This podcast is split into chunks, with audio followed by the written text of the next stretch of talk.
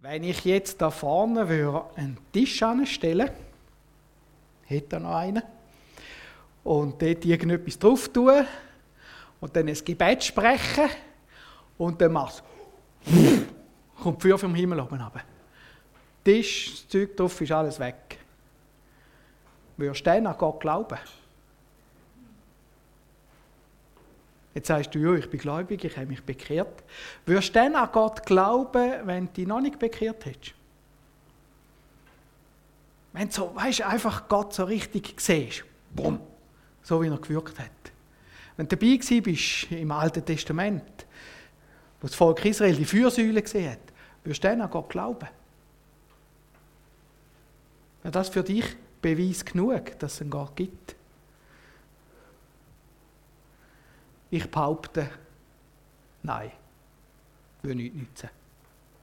Definitiv nicht.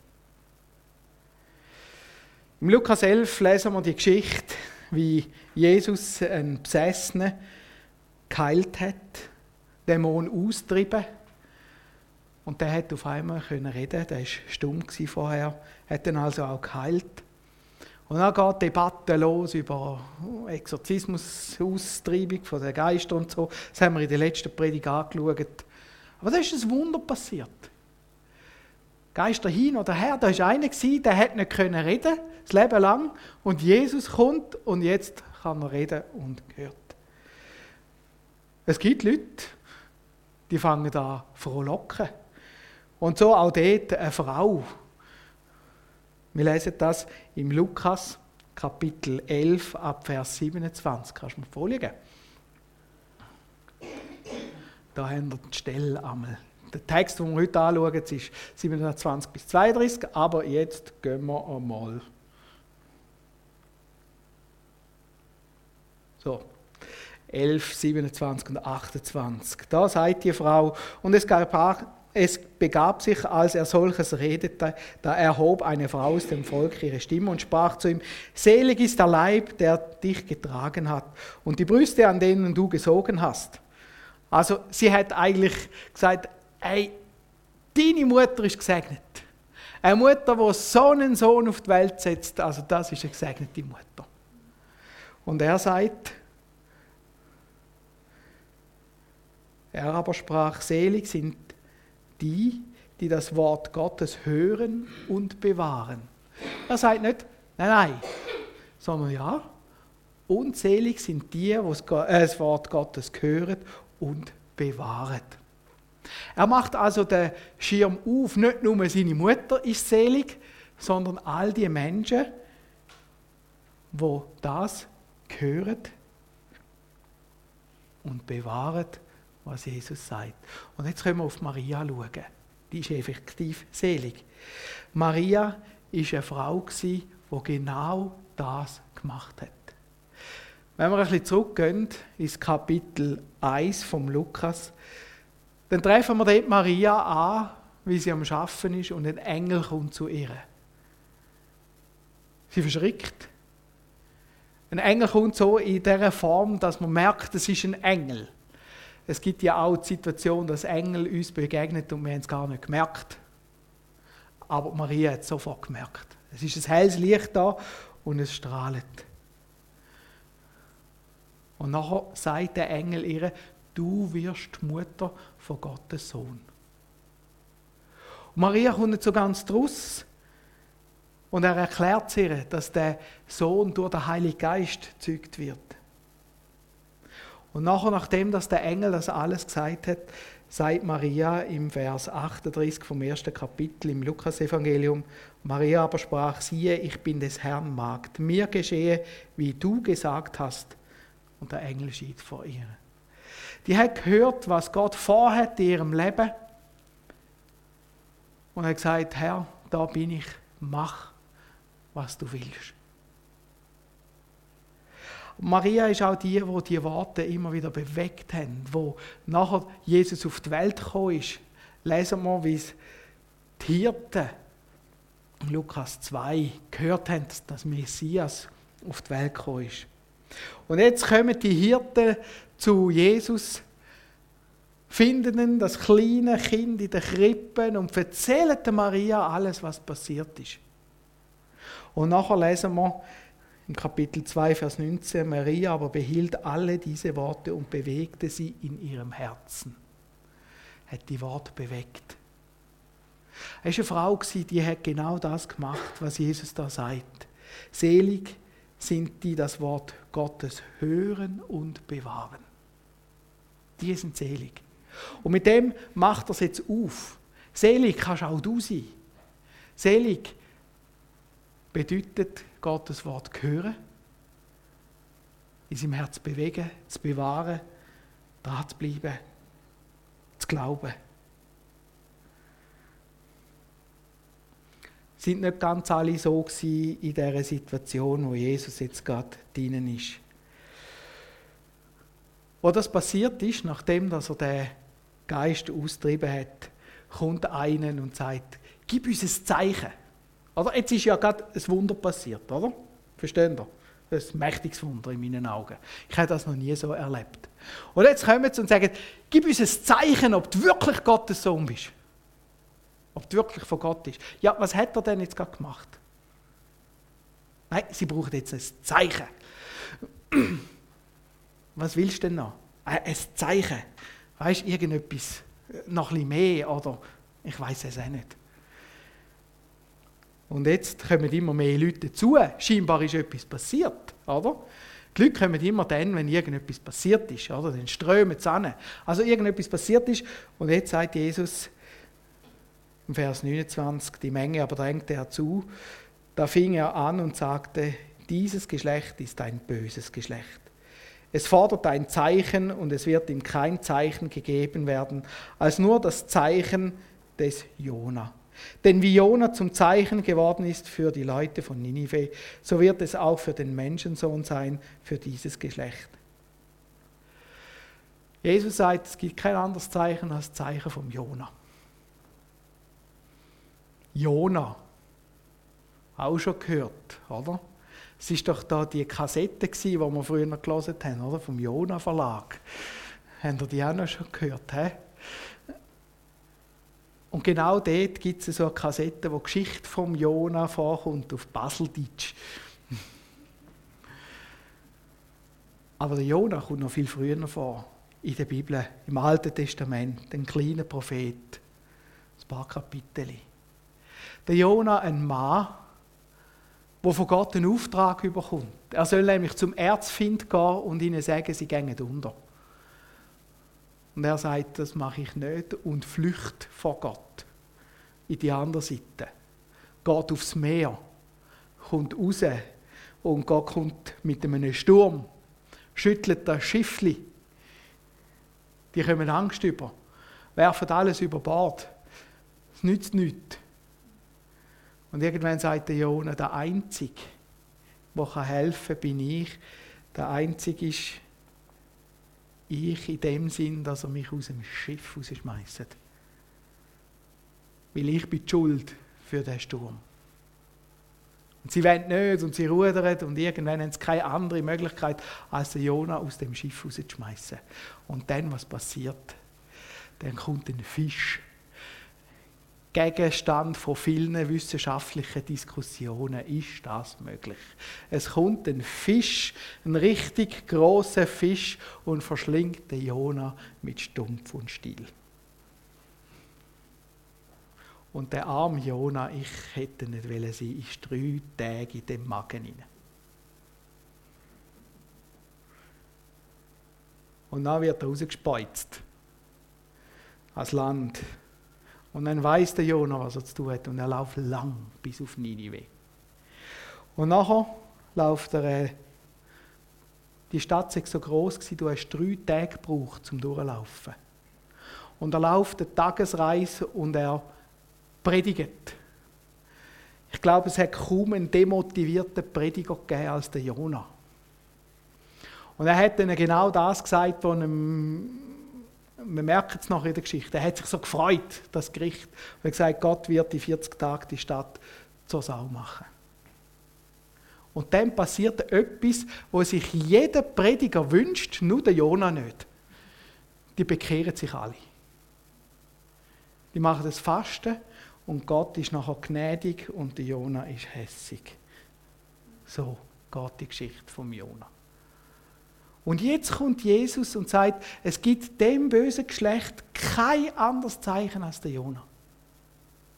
Denn wie der Jona drei Tage in dem Fisch hinein war, so wird der Menschensohn erhöht und nach drei Tagen verstehen. Und jetzt merkt man, der Jona ist ein Typus auf Christus hin. Er zeigt schon, was Christus macht. Der Jonas wird aus der, äh, Jona wird aus dem Schiff rausgeschmissen und nachher, das ist für ihn eigentlich der Tod. Aber Gott rettet ihn vom Tod durch den Fisch. Und genau gleich kommt Jesus auf die Erde und übernimmt all die Fehler, die wir hatten, stellvertretend. Der Jona hat Fehler gemacht. Jesus nicht. Das ist der große Unterschied. Der Jona hat gesündigt, Jesus nicht. Und so kommt Jesus auf die Erde und übernimmt all die Sünden, all der Blödsinn, wo du und ich den ganzen Tag lang machen. Nimmt er auf sich und stirbt, wie der Jona zum Schiff ausgeschossen worden ist. Stirbt Jesus am Kreuz von Golgatha. Stellvertretend für dich und für mich. Aber wie der Jona nicht einfach weg war, kommt Jesus nach drei Tagen wieder. Und versteht, besiegt den Tod, besiegt die Hölle und kommt wieder zurück. Ist mächtiger als all das Schlechte, was kann geben. Und jetzt sagt Jesus, genau das mache ich für euch. Werde ich für euch machen. Jesus sagt, Die Königin von Süden wird auftreten beim Gericht mit den Leuten dieses Geschlechts und wird sie verdammen, denn sie kam vom Ende der Erde und hörten die Weisheit Salomos. Und siehe, hier ist mehr als Salomo. Die Leute von Ninive werden auftreten beim Gericht mit diesem Geschlecht und werden es verdammen, denn siehe, sie taten Buße nach der Predigt des Jona. Und siehe, hier ist mehr als Jona. Jesus nimmt da zwei Personen oder eine Person und eine Gruppe. Die haben eigentlich nichts Spektakuläres erlebt und doch sind sie gläubig geworden. Königin von Saba. Gehen wir wieder zurück ins Alte Testament. König Salomo, ein reicher, genialer, gescheiter König. Der mit der meisten Weisheit, wo sie je gegeben hat, sagt die Bibel. Und die Königin hat von weit her gehört, das muss ein genialer König sein. Und sie sattelt ihres äh, Kamel und wahrscheinlich die, weiß nicht wie viele Kamel auch noch, da eine riesige Karawane. Es steht nachher, es nachher nie mehr so viele Spezereien und Gold nach Jerusalem gekommen, wie wo die Königin gekommen ist. Also die ist nicht arm gewesen. Und die kommt und macht mit dem gescheiten König eine Prüfung. Sie prüften, das muss eine ganz gescheite Frau sein. Eine, die das Salomo prüfen kann, die muss was auf dem Kasten haben. Und die kommt und prüft den Salomo. Und nachher, wo sie den Salomo prüft hat, fängt sie an jubeln und erkennt darin Gott. Wir lesen im 1. Könige 10, 9, wie sie sagt, Gelobt sei der Herr, dein Gott, der an dir wohlgefallen hat, so dass er dich auf den Thron Israels gesetzt hat. Weil der Herr Israel lieb hat, ewiglich, hat er dich zum König gesetzt, dass du Recht und Gerechtigkeit übst. Die Frau hat erkannt, wer Gott ist, ohne dass sie es Wunder gesehen hat. Sie ist zum Glauben gekommen, natürlich durch die Weisheit von Salomo, aber wenn wir die Geschichte ein bisschen anschauen, merken wir, dass Salomo trotz seiner Weisheit ist später wieder weggekommen von Gott. Aber die Frau hat erkannt, wer Gott ist. Ohne ich weiß nicht, was für ein Zeichen. Und darum wird sie das Volk verurteilen, wo Jesus nicht hätte anerkennen weil da ist mehr als Salomo. Da ist mehr als das, was der Salomo war. Da ist Christus, da ist Gott.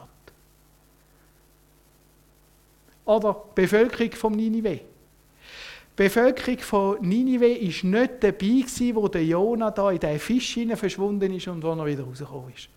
Die haben von dem ganzen Zeug keine Ahnung gehabt. Die haben nicht gewusst, wer der Jona ist. Die haben nicht gewusst, was der Jona will. Dort hat es viele Leute in dieser Stadt. Und der kommt und predigt und sie bekehren sich. Kein Zeichen. Nichts. Eine schlichte, einfache Predigt. Wenn ihr sie hören, die Predigt, wir lesen die im Jona Kapitel 3, 4 bis 5. Und Jona und als Jona anfing, in die Stadt hineinzugehen und eine Tagesreise weit gekommen war, predigte er und sprach: Es sind noch 40 Tage, so wird Ninive untergehen. Das ist seine Predigt. Die ist weniger als 30 Minuten. Es sind noch 40 Tage, so wird Ninive untergehen. Da glaubten die Leute von Ninive an Gott und riefen ein Fasten aus und zogen alle, groß und klein, ein, den Sack der Buße an. Die haben geglaubt an das, was der Jona gesagt hat, ohne dass irgendein Wunder passiert ist.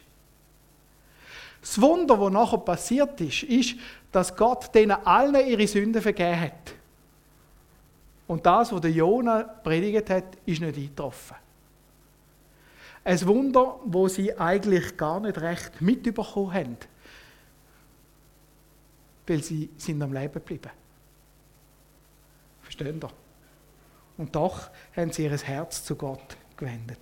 Und darum behaupte ich, es wird überhaupt nichts daran ändern, wenn jetzt da weiß nicht, was für ein Wunder wird passieren, ob du an Gott glaubst oder nicht. Weil es kommt nicht aufs Wunder drauf an, wo steht, sondern es kommt darauf an, ob du wie Maria glaubst und das Wort Gottes in deinem Herz bewegst.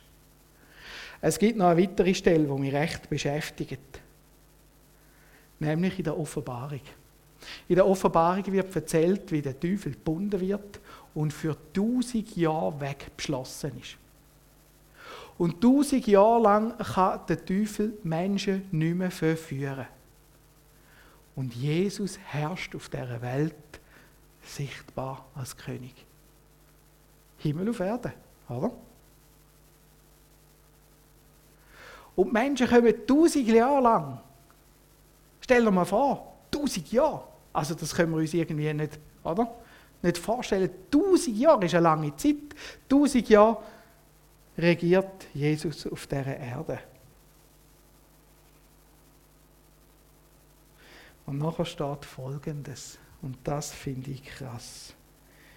Der Offenbarung 20, 7 bis 8 lesen wir. Und wenn die tausend Jahre vollendet sind, wird der Satan losgelassen werden aus seinem Gefängnis und wird ausziehen, zu verführen die Völker an den vier Enden in der Erde, Gog und Magog, und sie zum Kampf zu versammeln, deren Zahl ist wie das Sand am Meer. Nach tausend Jahren, wo man Christus erlebt hat als König, wird der Teufel nochmal losgelassen und er wird viele Menschen verführen, so dass man sie nicht mehr zählen kann. Das ist eine Herzensprüfung, die dann passiert. Und äh, so viel werden dieser Prüfung nicht standhalten. Selbst wenn Gott auf dieser Erde sichtbar regiert, wird es nicht dazu führen, dass Menschen glauben. Und das ist schon gerade ein bisschen heftig. Das, denke mich, ist krass. Und so sagt, da passiert mehr Jesus als Jona, als Salomo. Und jetzt gehen wir zu dem Wunder, wo da passiert. Jetzt gehen wir zum Kreuz miteinander. Und an dem Kreuz passiert genau das, was Jesus in dieser Geschichte erzählt hat. Er macht das Zeichen. Er stirbt und aufersteht für uns. Aber wir werden sehen, an dem Kreuz gibt es verschiedene Orte, wo man sein kann. als Menschen. Der Christus, der gesagt hat, ich werde das Zeichen vollenden eigentlich. Ich bin mehr als Jona, hangend am Kreuz. Und jetzt lesen wir Matthäus 27 ab Vers 39. Die aber vorübergingen, lästerten ihn und schüttelten ihre, Köpfe, schüttelten ihre Köpfe und sprachen, der du den Tempel abbrichst und baust ihn auf in drei Tagen. Hilf dir selbst, wenn du Gottes Sohn bist, und steig herab vom Kreuz. Desgleichen spotteten auch die Hohepriester mit den Schriftgelehrten und Ältesten und sprachen, anderen hat er geholfen und kann sich selbst nicht helfen. Er ist der König von Israel, er steige nun herab vom Kreuz. Dann wollen wir an ihn glauben. Er hat Gott vertraut, er erlöse ihn nun, wenn er Gefallen an ihm hat, denn er hat gesagt, ich bin Gottes Sohn. Merkt ihr das Paradoxe, das da läuft? Jesus hat gesagt, wie der Jona die drei Tage. Oder da knöpft es an ein Bild an, wo er auch gesagt hat, ich baue in drei Tagen den Tempel neu. Und jetzt ist er Gott dabei. Er macht das Gott. Es ist Gott am passieren. Und in dem, dass das Gott passiert, wird er verspottet. In dem, dass er den Tempel Gott neu am Bauen ist, in dem, dass er Gott mehr ist als Zeichen vom Jona, in dem verspottet sie ihn. Und sie fordern dann auf, steig vom Kreuz ab. Dann glauben wir an dich. Gib uns das Zeichen, wo wir wollen, damit wir an dich glauben können. Verstehst du? Das ist das Problem von diesen Zeichen. Ich entscheide, ob das Zeichen jetzt genug ist oder nicht. Wir hatten einen Lehrer, der mir gesagt hat, und ich bin gleicher Meinung wie ihn, das war wahrscheinlich eine der grössten Versuchungen, die Jesus drin war. Denn der hätte können ab dem Kreuz oben absteigen. Denn der hätte können das erfüllen, was sie da fordern. Aber was wäre passiert, wenn Jesus vom Kreuz abgestiegen wäre? Wir würden heute nicht da hocken. Das wäre das Tragischste für uns. Was wäre passiert, wenn Jesus nicht gestorben wäre für unsere Sünden? Das wäre die grösste Katastrophe gewesen, die uns je passieren können. Und genau um diese Katastrophe haben sie beten.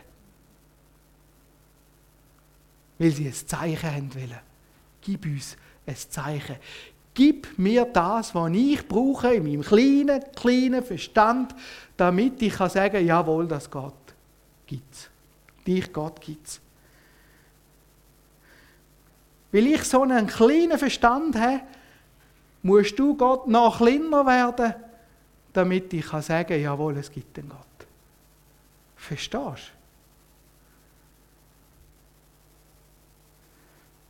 Wir treffen aber auch andere Leute an vor dem Kreuz. Im Johannes 19, Vers 25 lesen wir, es standen aber bei dem Kreuz Jesus, seine Mutter, seine Mutters Schwester Maria, die Frau des Kleopas und Maria Magdalena. Da hat es andere Leute gehabt. Die sind auch beim Kreuz gestanden. Aber sie haben keinen Vorwurf gemacht. Sie haben irgendwie verzweifelt geglaubt. Auch wenn sie überhaupt nicht mehr verstanden haben, was jetzt da läuft. Und es ist bezeichnend, dass wieder die Maria vor dem Kreuz steht. Sie glaubt, auch wenn ihr Glaube gerade irgendwie in tausend Einzelteile zerstückelt wird. Und doch hat sie einen Glauben, der hebt. Es sind dann auch die Frauen, die unterwegs sind zum Grab und die ersten Züge sind, wie der Stein wegkommt, wie Jesus so verstand, wo Jesus als Auferstandene sehen. Ganz eine berührende Geschichte. Es ist der Verbrecher, der neben Jesus hängt, wo Jesus sagt, wenn du heute in dein Paradies gehst, denk an mich. Ein einfacher Mann wahrscheinlich, der in dieser Situation den grössten Durchblick hatte. Und so ist die Frage an dich, wo stehst du bei dem Kreuz? Wo ist dein Platz?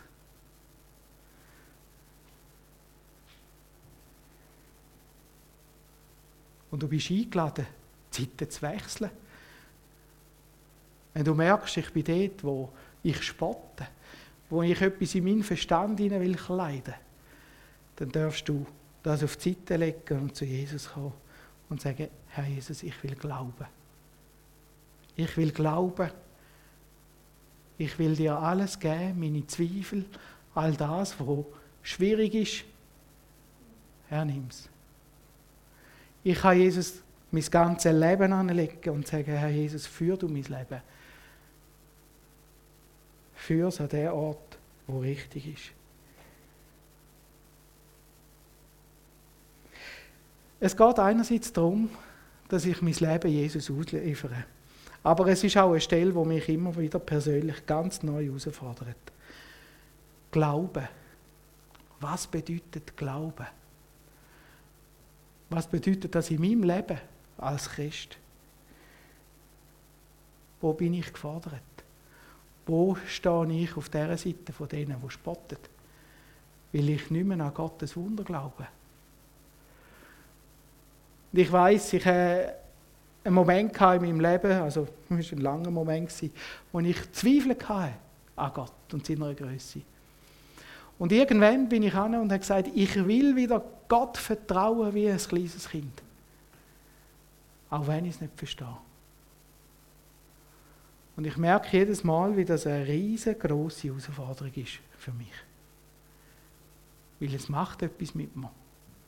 Ich muss in Aktion treten.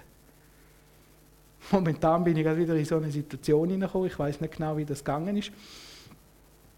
Wir haben gehört von der Ukraine-Krise. Wir lesen tagtäglich davon.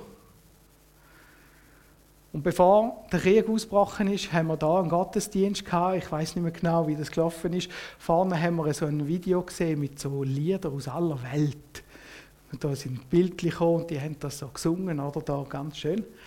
Und wie ich so das, habe ich mega cool gefunden geschaut habe, ist mir so der Gedanke durch den Kopf gegangen, was passiert, wenn wir jetzt das nicht virtuell machen, sondern physisch und alle dort hingehen, wo der grösste Konflikt ist, Gottesdienst feiern.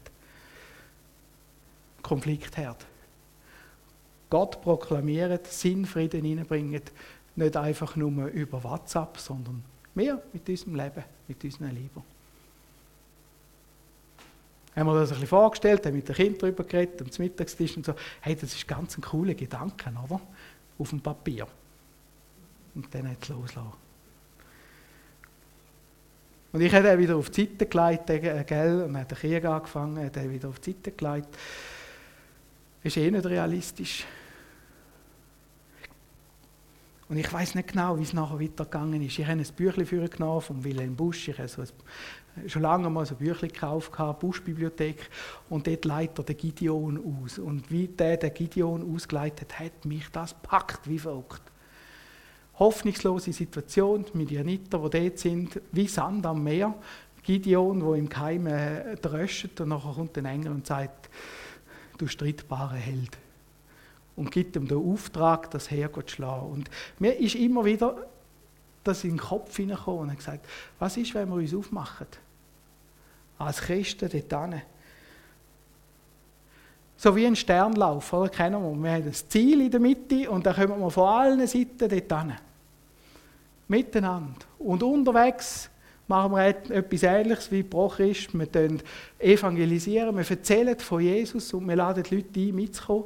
Aber wir laden noch viel mehr die Leute ein, mit vor das Kreuz kommen. Und wir tragen die gute Botschaft dorthin. Und dann machen wir mit einen Christustag. Hat mich nicht mehr losgelassen, diese Idee. Hat mich ein bisschen aufgeregt. Und dann haben es zwei Freunde gesagt. Er denkt, jetzt muss ich das zwei sagen, weil dann leidet sich einmal wieder. Oder manchmal ist man so am dann leitet sich sie wieder und die sagen, weißt du was, vergessen es. Die haben aber nicht gesagt, vergessen es, sondern die hat man noch fast ein bisschen mehr Mut gemacht. Und auf einmal habe ich gemerkt, wie es mir anfängt, reinzunehmen. Und Frage, wie viel bist du bereit zu geben von deinem Leben? Was bist du bereit? Und ich sage euch, ich habe Kämpfe ausgefochten mit Gott. Wie verrückt. Er hat dann einen Film gemacht, hat er auf YouTube gestellt, aber nicht so, dass man ihn suchen kann. Haben ihn weitergegeben und dann habe ich das Zeug einfach liegen lassen. Und ich dachte, jetzt, jetzt muss ich aufhören, gell? sonst wirst du irgendwann wirst ein bisschen komisch. Oder?